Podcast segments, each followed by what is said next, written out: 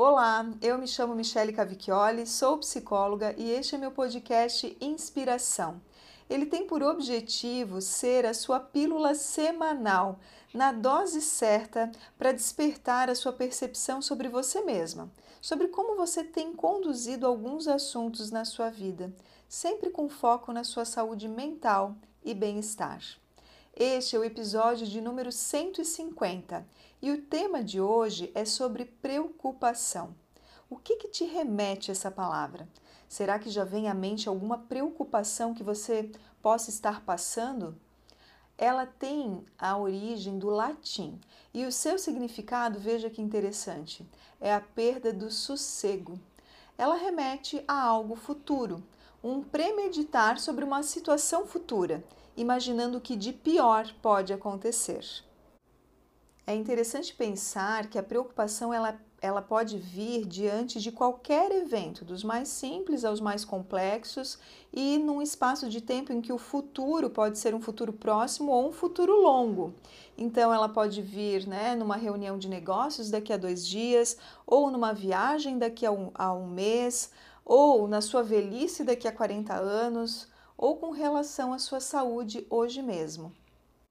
A preocupação é considerada uma estratégia evolutiva para a gente se preparar para enfrentar algo, né, uma situação.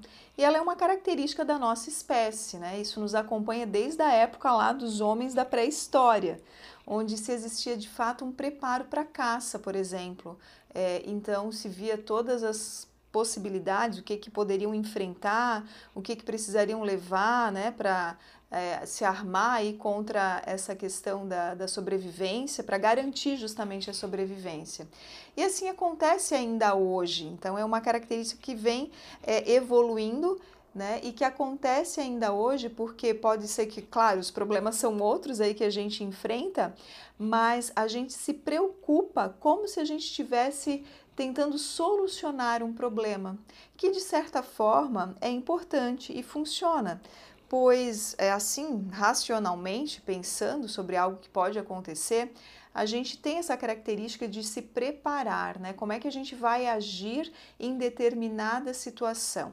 Procurando não se deixar tomar pela emoção, pelo emocional e fazendo uma ideia realmente sobre, para não ser pega de surpresa, para me dedicar realmente pensar sobre o que de pior pode acontecer para gerar um preparo sobre como eu vou enfrentar aquela situação, quais são os recursos, quais são as estratégias que eu tenho ou que eu preciso desenvolver para enfrentar aquela determinada situação. Então, aqui já tem um ponto importante que eu posso considerar a minha preocupação como produtiva quando ela gera uma resolução, uma resposta. Vamos a um exemplo. Eu vou apresentar uma reunião e, ok, a preocupação me gera esse preparo com o conteúdo, a forma que eu irei transmitir, possíveis questionamentos, formas de backup desse conteúdo e beleza, eu parto para o meu desafio. Então ela é benéfica, pois ela me gera esse senso de fazer as coisas com preparo, com dedicação, atenta ao resultado que a minha ação irá gerar e até aí tudo bem, maravilha. Agora, ela passa a ser improdutiva quando não me geram resoluções, quando não se tem uma resposta efetiva, quando a gente fica no e se isso, e se aquilo, vai puxando uma série de previsões ruins e geralmente sobre coisas que eu não tenho controle. E ao contrário, então, vai me gerando é, nenhuma ação efetiva e vai me despertando sentimentos desconfortáveis. Gera ansiedade, por exemplo. Voltando ao exemplo da reunião, vamos supor que eu fique pensando: e se sair a energia? E se o meu computador não aguentar a bateria? E se as pessoas não gostarem do que eu falar? E se eu ficar muito nervosa e não conseguir desenvolver a proposta que eu tenho para apresentar? Então vai gerando esse monte de excess e é como se eu não conseguisse me ver como alguém com recursos para lidar com possíveis imprevistos. Eu trago aqui para você, resumidamente, três sinais de alerta para que você perceba se a sua preocupação está excessiva, se ela passa esse limiar do benéfico para o prejudicial. Então vamos lá, vamos né, fazer esse exercício de autoavaliação. O primeiro ponto é quando ela passa a ocupar um espaço mental grande. O que, que eu quero dizer com isso, né? Quando você constrói na sua cabeça vários cenários, várias hipóteses, possibilidades, a possibilidade A, a B, a C, a D, visualizando claro sempre o que de pior pode acontecer. E você passa a acreditar que aquilo de fato irá se concretizar. Ou seja, é como se você construísse aí um monstro, né? Na sua cabeça você criou esse monstro, esse cenário ruim, e ele começa a ganhar vida e acaba ficando maior do que o próprio criador. O ponto 2 é quando eu passo a alimentar pensamentos automáticos catastróficos. Então, quando além de eu imaginar, criar essas hipóteses aí na minha cabeça, eu começo a dar vida a essas hipóteses, alimentando isso. Vamos supor que eu tenho uma viagem de lazer agendada, algo super bacana, e comece a vir na minha mente alguns pensamentos do tipo: e se o avião cair? E se a minha mala extraviar? Eu embarco nesses pensamentos e começo a dar vida para eles, por exemplo, é, pesquisando vídeos relacionados a esses assuntos. Meio que eu deixo de lado aí o meu roteiro de viagem e passo a alimentar esses pensamentos automáticos negativos. Né? Então eu perco meu tempo, eu gasto energia investida nisso, percebe?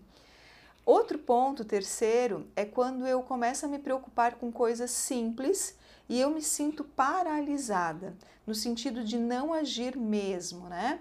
Então, vamos supor que ah, eu passo a não ir mais de carro para lugares muito longe, porque eu fico pensando, bom, se furar o meu pneu, não vou saber o que fazer, né? Isso vai me gerando medo, vai gerando ansiedade eu começo a ter uma necessidade de ter esse controle sobre tudo que pode acontecer e ao invés de me fortalecer sobre é, criando assim ferramentas, condições, né, para eu estar superando os acontecimentos, eu começo a ver a minha capacidade diminuída para lidar com eles. É como se eu ficasse presa nos meus pensamentos e nessas inúmeras possibilidades das coisas darem errado, e se ocorrer algum imprevisto, eu me vejo como incapaz de resolver. Então, perceba o quanto a preocupação excessiva realmente ela pode ser prejudicial, porque essas últimas características aqui que eu trago, ela tem relação também com transtornos de ansiedade. Então, uma preocupação excessiva a esse ponto aqui, a esse nível, gera possivelmente um transtorno de ansiedade. Um exercício que eu deixo aqui para você fazer é que, diante de uma preocupação, quando você se perceber preocupada com algo, determine um tempo curto, vamos lá, 5, 10 minutinhos, para você pensar de fato sobre o que de pior pode acontecer. Mas logo na sequência, como se você pudesse tirar assim fisicamente esse chapéu da preocupação, se faça a seguinte pergunta: Ok, mas o que, que de concreto, o que, que de palpável aqui eu tenho para acreditar nesse cenário do pior pode acontecer que eu acabei de construir? Então, volte-se, né? Foque nos recursos e possibilidades que você tem para resolver determinada situação. Voltando àquele exemplo que eu comentei antes sobre a reunião em que eu tenho que apresentar um projeto, vamos supor que uma das preocupações seja: bom, e se a energia sair? Meu notebook não aguenta a bateria, vai ser uma catástrofe. Então, apesar de não ser algo tão comum de acontecer de sair energia, eu posso escolher, por exemplo, levar o material impresso para eu não me perder na hora da apresentação nas minhas explicações. Então, a estrutura do exercício é simples. Primeiro, você esvazia sua mente pensando nos piores cenários. Depois, você se questiona se vale todas essas preocupações. O que, que de concreto você tem para te levar a acreditar nisso? E, por fim, você foca na sua capacidade e possibilidades para resolução. E para finalizar, algo bem importante: vale também lembrar de se perguntar sobre o que de melhor pode acontecer naquela situação futura. Espero que esse tema possa ter contribuído com você.